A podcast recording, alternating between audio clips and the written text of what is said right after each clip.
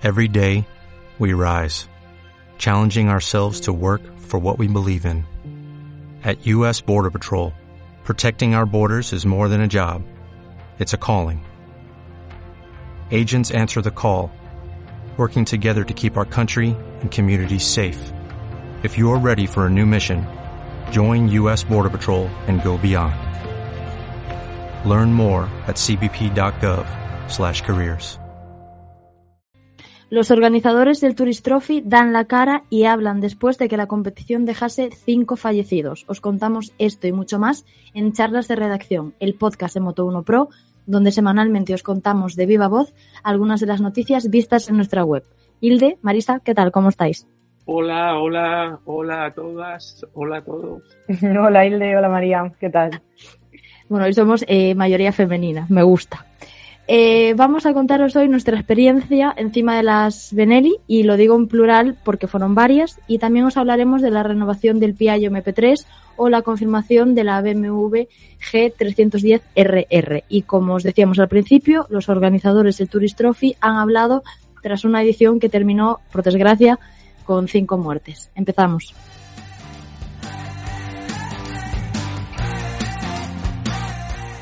Bueno, vamos a empezar con las Benelis. Cuéntanos, Hilde, ¿cómo fue rodar con ellas? Pues sí, eh, además en, en, Sevilla, que creo que es la tierra de Marisa, ¿no? Efectivamente, y no solo estuviste en mi, mi, ciudad, sino en mi barrio, estuviste en Triana, que vi yo ese puente por ahí detrás. Sí, sí, o sea, eh, eh, una, una ciudad maravillosa que me, ha sido la vez que más he conectado con Sevilla, fíjate, de verdad, es, la ciudad predilecta de mi padre, pero, pero para mí no era mi ciudad predilecta y no lo sigue siendo, pero esta vez he conectado con ella como no había conectado. Y volviendo a la Benelli, pues se presentaron las, eh, los dos extremos de la gama, por arriba las 800 y por abajo las 125. Las 800 son dos, la eh, Benelli leoncino, como dirían los italianos, leoncito o cachorro de león, como queramos llamarlo, y la, y la leoncino eh, trail. Son dos motos eh, interesantes, eh, se pueden limitar, o sea, cualquier carnet la, la puede llevar y que destacan pues por su equilibrio, versatilidad y comodidad. En la parte negativa diría que las 800 son pesadas, no tienen ayudas electrónicas y el freno trasero es un poco brusco, pero salvo eso, en la estética, sin entrar yo si me gusta o no, sí que puedo decir que a la mayoría de los compañeros que estaban allí la, estética de las 800 le gustó mucho. Y después la 125 es una moto ideal para quien, un convalidado con carnet de coche o quien quiera una moto para desplazarse por la ciudad. Mm, bueno, pues tenéis la prueba completa en la revista de Moto1 Pro que justo salió esta semana, revista gratuita y online, eh, que podéis leer y de la que siempre os hablamos aquí también cada vez que sale un nuevo número. Otra moto que pudimos probar y que también está en la revista fue la Ducati Multistrada V2S, eh, que bueno, la probó Josep, fue él el encargado de hacerlo, pero hoy no está, así que eh, cuando vuelva nos contará de primera mano sus sensaciones pero tenemos a Marisa, que también se subió, se subió a, la Ducati. Cuéntanos, Marisa, ¿qué sensaciones tuviste tú? Pues sí, eh, yo también estuve en la prueba y en la sesión de fotos porque básicamente era una comparativa de la V2S en la versión sin limitar, que en esta ocasión era de 113 caballos, y la versión limitada para el Carnet A2. Eh, yo probé la versión limitada para, la, eh, para el A2, no probé la, la versión sin limitar por una razón, y es que la versión limitada, no es porque no tenga el carnet, que sí que lo tengo, sino porque el asiento que llevaba era un asiento que rebaja la altura. Entonces yo ya he hablado varias veces en el podcast que lo de la, altura, sobre todo en circunstancias de ciudad, pues es algo que sí que, sobre todo en una moto que pesa, como es en la multiestrada, pues sí que tengo en cuenta a la hora de, llevar motos. Y, entonces, pues cuando me comentaron que tenía el asiento rebajado, pues me la pedí yo, lógicamente. Entonces, em, tuve, como comento en la prueba, que también en mi apunte, tengo, tuve como sentimientos encontrados, porque sí que es cierto que, pude llevarla, que disfruté de ella, pero sí que para mí sigue siendo una moto para personas de cierta altura, porque puede llegar al suelo medianamente, puede frenar eh, y demás, pero a lo mejor en una circunstancia de una frenada de emergencia ante un stop y demás, igual puedes perder un poco el equilibrio. En marcha la sensación es maravillosa. O sea, yo tenía muchísimas ganas de probar la multiestrada porque me parece una moto preciosa y, la verdad es que lo que es eh, el, tanto el asiento como el tacto como la posición me parecieron muy guay, sobre todo porque venía ese fin de semana de hacer 800 kilómetros sobre una Harley. Entonces, la verdad es que la multiestrada me pareció increíble para hacer un viaje y, me pareció bastante ágil también en marcha. Pero, mm, como ya os comento, no puedo decir la versión sin limitar cuáles fueron mis sensaciones porque no la probé. Eso sí, ya en la versión limitada te das cuenta que la moto tiene dos comportamientos completamente diferentes, desde la, del modo urbano o touring, que es bastante más dócil, a la versión, o sea, al modo sport, que es una versión de la moto diferente, mucho más, con más carácter y más respuesta. Pero vamos, ya podéis leer la prueba completa y las sensaciones de Yuset en, en la revista. Exacto, podéis leerlas o si no le preguntaremos a él la semana que viene a ver qué nos, qué nos cuenta. Pero bueno, esta semana también probaste, ya muy distinta, el Peugeot Pulsion. ¿Qué avance, avance, ya lo leerán, eh, nos puedes dar sobre él? Sí, pues muy resumido, el scooter 125 Pulsion de Peugeot eh, vuelve porque el año pasado no, no, estaba, o sea, el motor no estaba adaptado a las normativas, o sea, la normativa Euro 5. Entonces, ahora sí que ya trae un motor adaptado a la normativa, por lo que se vuelve a comercializar, de hecho ya está a la venta, en dos versiones. Una que es una versión Ayude, que es la versión que, está destinada a personas que quieren más espacio porque trae un top case, y luego una versión GT, que es la que hemos probado nosotros, que es una versión bastante más deportiva, que por ejemplo tiene acabados en aluminio. Entonces, bueno, tampoco quiero desvelar mucho más, eh, pero es un escudo 125 muy válido para ciudad, que eh, ya podéis leer la prueba en la web eh, próximamente. Todavía no está, próximamente. Estoy aquí en modo Sí, sí. Bueno, pues eso, próximamente. lo que sí podéis leer esta semana es que se ha confirmado la llegada de la BMW G 310 RR, que será, si no me equivoco, Hilde, el 15 de julio, ¿no? Efectivamente, el 15 de julio se presentará en, India, que es donde eh, se fabrica.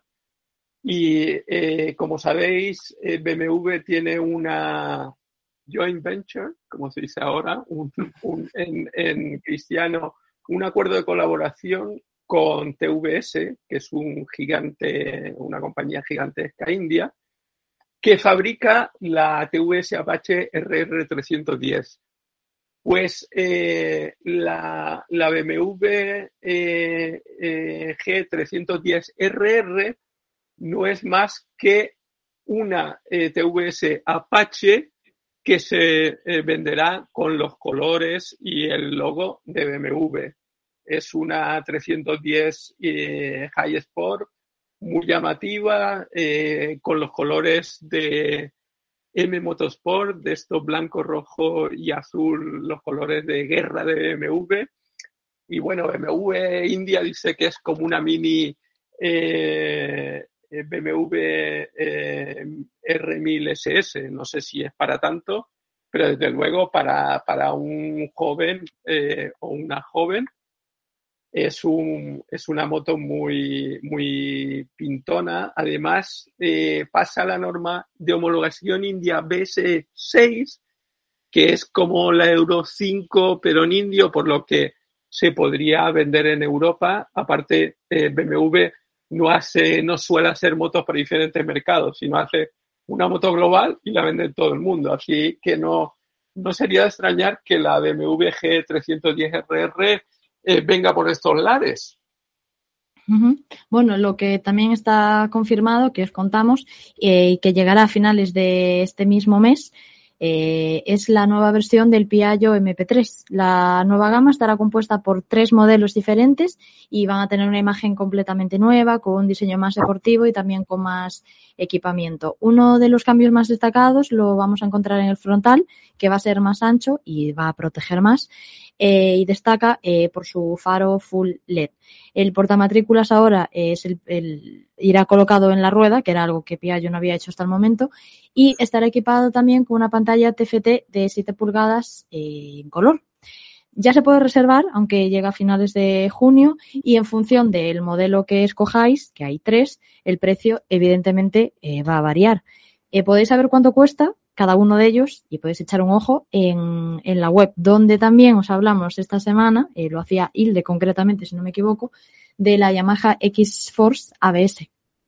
Efectivamente, María, eh, la marca ha anunciado en Japón que el próximo 28 de junio se presentará en el mercado doméstico la X-Force ABS. Es un modelo equipado con motor cilíndrico de cuatro tiempos con refrigeración líquida y 155 centímetros cúbicos con tecnología Blue Core, que es la tecnología de, de último grito de Yamaha para reducir las emisiones y aumentar la efectividad de los propulsores. El, el scooter va dotado de algunas sutilezas como control de tracción y destaca por una imagen eh, muy deportiva, muy, muy Yamaha, por decirlo de alguna manera, ¿no? Y el consumo oficial es de eh, 40,9 eh, kilómetros al litro, lo que da una autonomía teórica de unos 250 kilómetros y en Japón se venderá a un precio eh, que al cambio serían unos 2.800 euros, una cosa así. Bueno, quien ha presentado ya su nuevo modelo es Husqvarna. Para 2023, la FS450 estará equipada con un nuevo motor un nuevo interruptor de cambio de mapa, nuevo chasis de tubos hidroformados y también un nuevo su, subchasis, perdón, eh, trasero de aluminio. Además, ¿qué me pasa? Estéticamente, su imagen también ha cambiado y Husqvarna ha diseñado para, para esta moto, para este modelo, eh, nuevos gráficos eh, blancos y, grises. Pero dejando de lado las novedades, esta semana os contamos también qué accesorios tenemos que evitar eh, llevar en la moto para no ser multados. Pues sí, y los voy a resumir en cuatro porque realmente eh, son accesorios que se ven bastante en la carretera. Por ejemplo, la cámara en el casco. Eh, ahora mismo es muy habitual subir a redes sociales tus vídeos haciendo rutas y demás, pero esa cámara la puedes llevar colocada en, en la moto o hay quien la lleva colocado en el casco. El problema es que el código de tráfico recoge que eso no es legal con lo cual te puede acarrear una multa de 200 euros y cuatro puntos. Otro tema que no es legal es el de colocar la bombilla LED en un faro que está preparado para lámparas eh, eh, halógenas. Eso tampoco está homologado, con lo cual también te eh, puede acarrear una multa. Otro tema que es de sobra conocido es el escape sin DB Killer. Todos sabemos que sin DB Killer no puede circular y tampoco puede pasar la ITV. Eh, entonces hay que evitar siempre circular eh, sin DB Killer porque también te puede acarrear 200 euros de multa. Y por último, eh, también desde el día 21 de marzo la ley ya recoge que no puedes llevar detector de radar. Es una prohibición total y la multa también es de 200 euros y además tres puntos. Bueno, pues ahí quedan los consejitos de, esta semana que espero que anotéis para que nadie se lleve ni una multa, ni ningún susto, ni nada por el estilo. Vamos ahora con la noticia que, con la que abríamos el podcast, que es que los organizadores del TT han hablado públicamente después de una semana de carreras bastante trágica, ¿no, Isle? Sí, eh, como sabéis, ha habido cinco fallecidos, entre ellos eh, una pareja de CIDES que era un padre y un hijo. Imaginaros eh, en esa familia que ha perdido al padre y al hijo.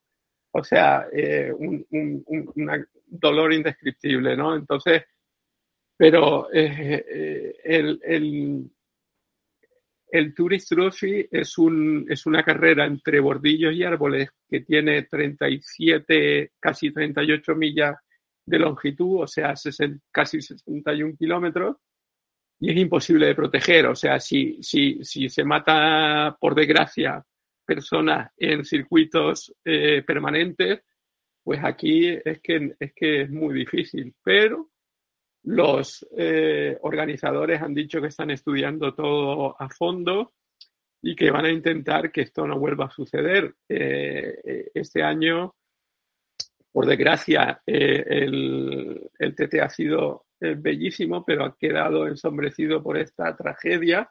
Y encima, para Masinri, eh, uno de los fallecidos, que fue eh, un piloto eh, francés decides, la organización se equivocó y dijo que no había muerto el piloto, sino el copiloto. Es decir, una, eh, lo identificaron mal y durante horas o días la familia pensó del que había, del que había fallecido eh, eh, no sabía que en realidad no había fallecido y viceversa.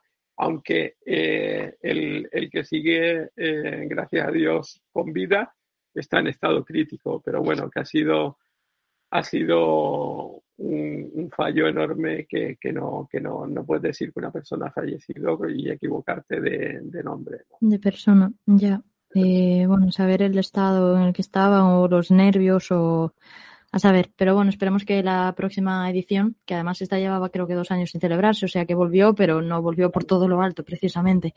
Eh, eso, esperemos que la próxima edición no, estemos hablando de, de, esto. Afortunadamente, la carrera de Superbikes del fin de pasado no nos dio ningún susto en este aspecto.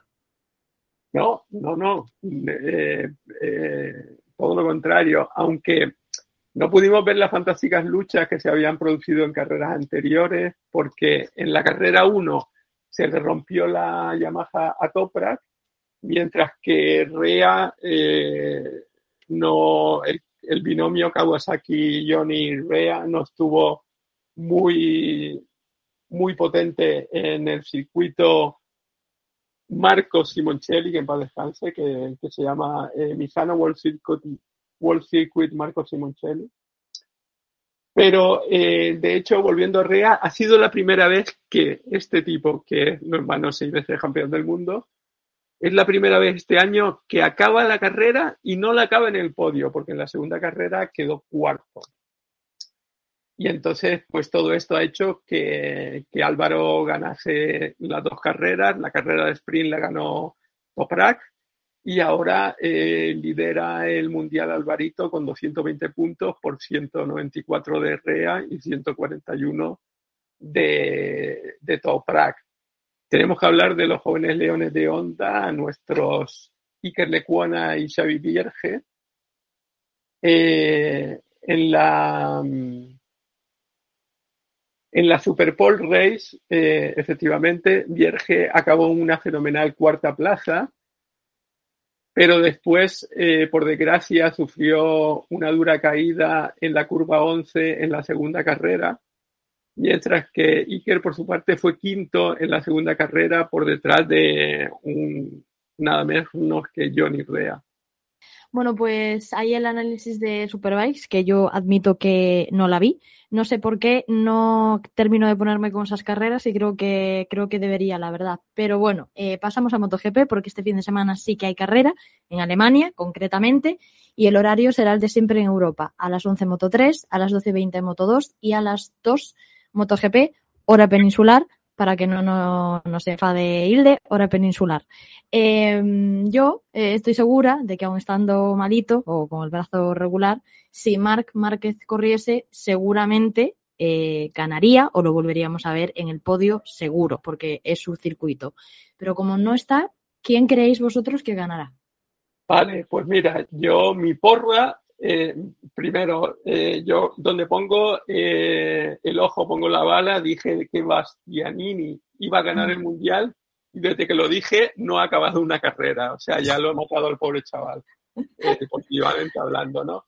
Y entonces, pues mi porra para, para el domingo en Sachsenring es Alex Espargaró, Peco Bañaya oh. y Fabio Cuartararo.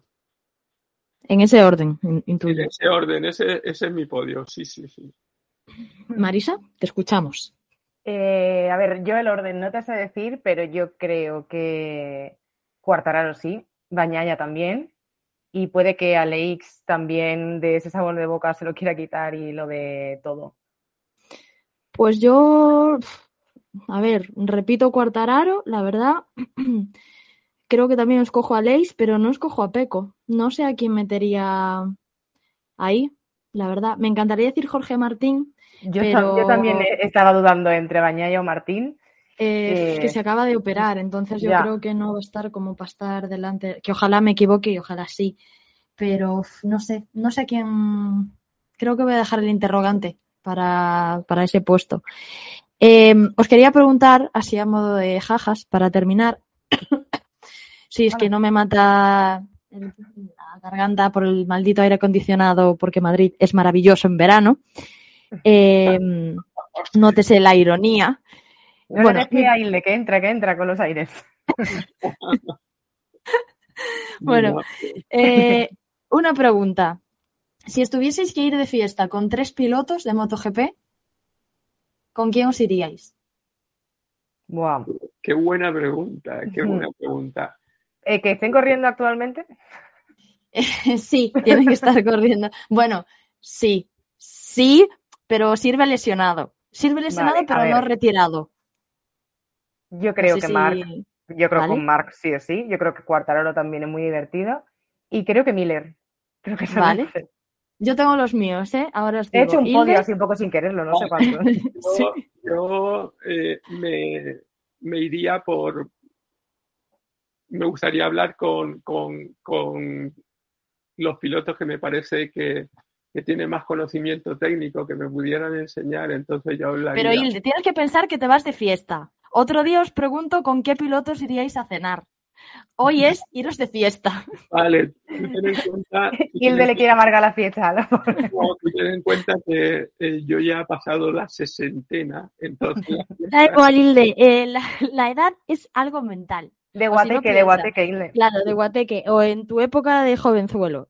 Mm, sí, si, pues, hoy lo fueses, dirías, me, iría con este tío de. De copas, de copas yo me iría con eh, Jack Miller, por supuesto. Eh, no sé si lo dice Marisa. Me iría con Jack Miller, me iría con Jorge Martín. Y, me iría con La Bestia también, que creo que, que también le va un poquito la guerra. Vale, yo os reconozco que tengo también, eh, bueno, los tengo apuntados, porque no sé en realidad para qué, porque lo tengo clarísimo, y apunté también a Miller, porque me parece, o sea, yo ojalá ir a su boda, que por cierto se va a casar, no sé si lo visteis, pero yo creo que eso va a ser una fiesta increíble.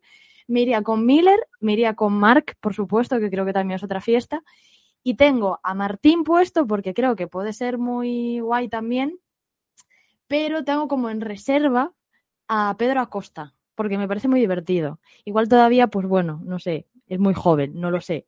Pero como me parece tan divertido, él creo que de fiesta puede ser puede ser bastante bastante gracioso y bastante personaje sobre todo.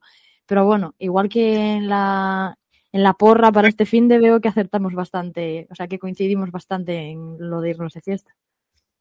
Sí, yo creo que sí, sí. Pero bueno, eh, nada, hasta aquí la pregunta chorra del día. Eh, tendremos el análisis seguramente de la carrera en el lunes en diálogos sobre ruedas, como siempre. Así que nada, recordad que podéis escribirnos a redacción arroba moto1pro todas vuestras dudas y consultas o dejárnoslas en comentarios de iVoox, tanto dudas o como si nos queréis decir con quién os iríais vosotros de fiesta, estaremos encantados de, leerlo también. Y nada más, eh, mi garganta ya. ¿Cómo? Igual se quieren ir de fiesta contigo, María, ten cuidado. Aquí hay, mucho, hay mucho escuchante con, intenciones ocultas. Bueno, pues que se guarden las intenciones, que aquí lo que hablamos es de motos y de MotoGP, así que esa opción no es válida. Eh, nada, igual, igual era algún piloto que sí. Igual es Mar Márquez, igual es Mar Márquez que vive en Madrid ahora. Bueno, pues entonces en ese caso se haría una excepción, no voy a mentir. Pero ya está, ya está. Hasta aquí mi garganta creo que ya no da más. Eh, así que yo me despido, chicos. Pues, pues nada, que te mejores o, que os mejoréis las dos, porque creo que la, Marisa también. Sí, estamos igual con la garganta. Es lo que pasa cuando no somos de aquí y no estamos acostumbradas a esto, pero bueno. En fin, nada, chicos, un placer. Hasta la semana que viene la semana que viene. Hasta luego.